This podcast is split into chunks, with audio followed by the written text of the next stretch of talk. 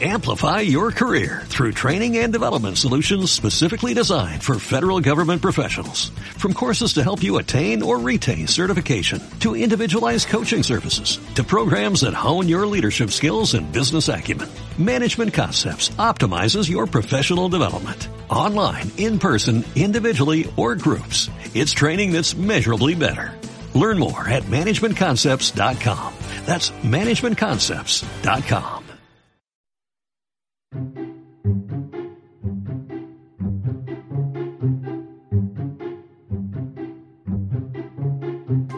Todo me pasa a mí. ¿Cómo hacerse rico? Llevaba 20 años trabajando en la oficina. 20 años trabajando de lunes a viernes, de 8 a 5 de la tarde, con una hora de descanso para comer. Para ahorrar un poco me he estado llevando la comida de casa. 20 años comiendo tuppers al microondas y todos esos años solo me habían dado para pagar un 65% de la hipoteca. Cada noche me despertaba varias veces pensando que aún me quedaban al menos 10 años, 30 años en total de hipoteca, pagando más de la mitad de mi sueldo para poder ser propietario de una vivienda de cuestionables cualidades, menos las grietas, que es así que son de la mejor calidad. Por todo eso, y porque calaron en mí las ganas de ser emprendedor, decidí hacerme rico de la manera más rápida posible, robando un banco.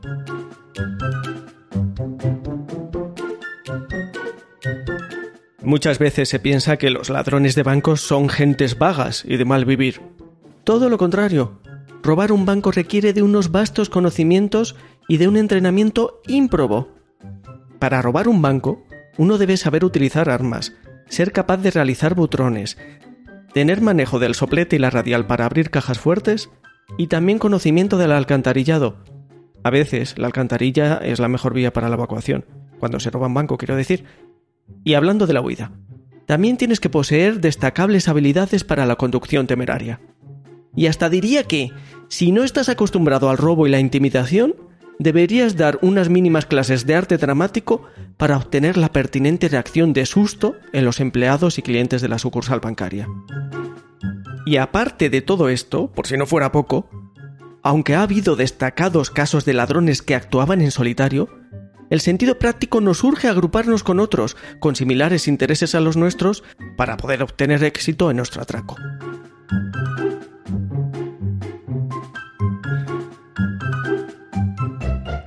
Pero la cruda realidad es que uno ha llevado siempre una vida trabajadora y esmerada. Y claro, a uno nunca le ha dado por agruparse con personas interesadas en hacerse ricas de la manera más rápida posible. La búsqueda de mis compinches fue ardua. Comencé en la oficina a lanzar indirectas a los compañeros. Les preguntaba si estaban hartos de sus vidas, si no les daba vértigo los intereses de sus hipotecas, si querrían llevar una vida mejor. Todos me respondían que no tenían tiempo para pensar en esas cosas, que entre trabajar, llevar los niños a natación, las reuniones de la comunidad de vecinos y la serie a la que estaban enganchados, pasaban sus vidas ocupados y sin pensar demasiado.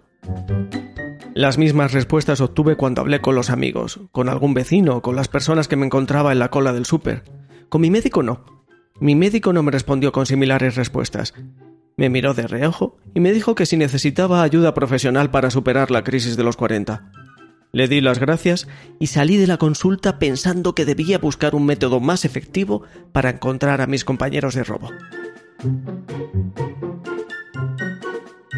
Puse un anuncio en el periódico. Se ofrece empleo para personas mayores de edad, decididas y con ganas de dar un giro a sus vidas. Salario según rendimiento laboral y ahorros del prójimo. Tres personas me contestaron. Excúseme aquí no decir sus nombres ni datos identificativos. Solo diré que fueron tres hombres y no diré nada más de ellos, para evitar que nadie los pueda reconocer. Que no respondieran más personas al anuncio lo tomé como que el destino quería facilitarme la labor de reclutamiento. Los tres resultaron estar hartos de sus vidas. Respondieron adecuadamente a mis preguntas y en definitiva pude enrolarlos con facilidad en mi plan. Además, que fueran solo tres facilitó la adjudicación de funciones. Yo sería el encargado de dirigir la acción, estableciendo la comunicación con los trabajadores de la oficina bancaria y la negociación con la policía si fuera necesario. El primero de los otros tres se encargaría de las labores de albañilería para hacer el butrón. El segundo manejaría soplete y radial. El último conduciría el coche para llegar al banco y para la posterior huida.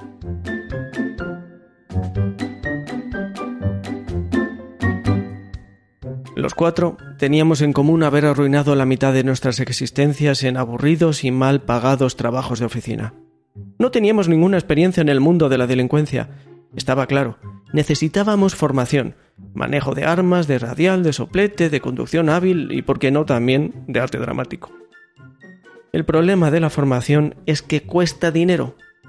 Los otros tres me decían que no tenían ni un euro, que es normal recibir formación cuando empiezas en un trabajo nuevo, pero que esa formación nunca la paga el empleado. Y no les faltaba razón. Además, a ese coste había que sumar la cuantía correspondiente a la compra de las armas y demás herramientas, el alquiler del coche y los billetes de avión a República Dominicana. Todo eran gastos. A pesar de todo, yo cada vez estaba más convencido de que robar un banco era la solución a todos mis problemas. Pero no tenía ni un duro para costear la operación. Hubiera estado bien, pero era imposible robar un banco para obtener el dinero para robar un banco.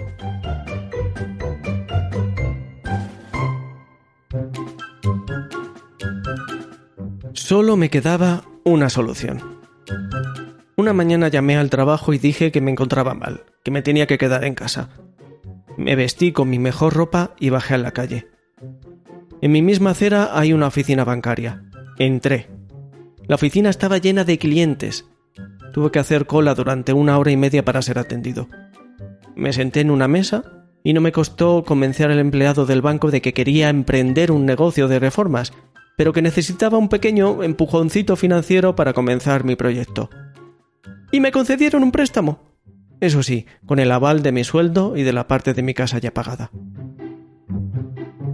Ahora estoy en mi casa, delante del ordenador, buscando los cursos de formación que necesitamos. Pero desde que salí del banco no se me quita de la cabeza la idea de que si el golpe sale mal, ¿cómo voy a hacer desde la cárcel para pagar una hipoteca de 30 años? Todo me pasa a mí es un podcast de historias que nunca me sucedieron. Puedes seguirme en Twitter en arroba todo a mí podcast.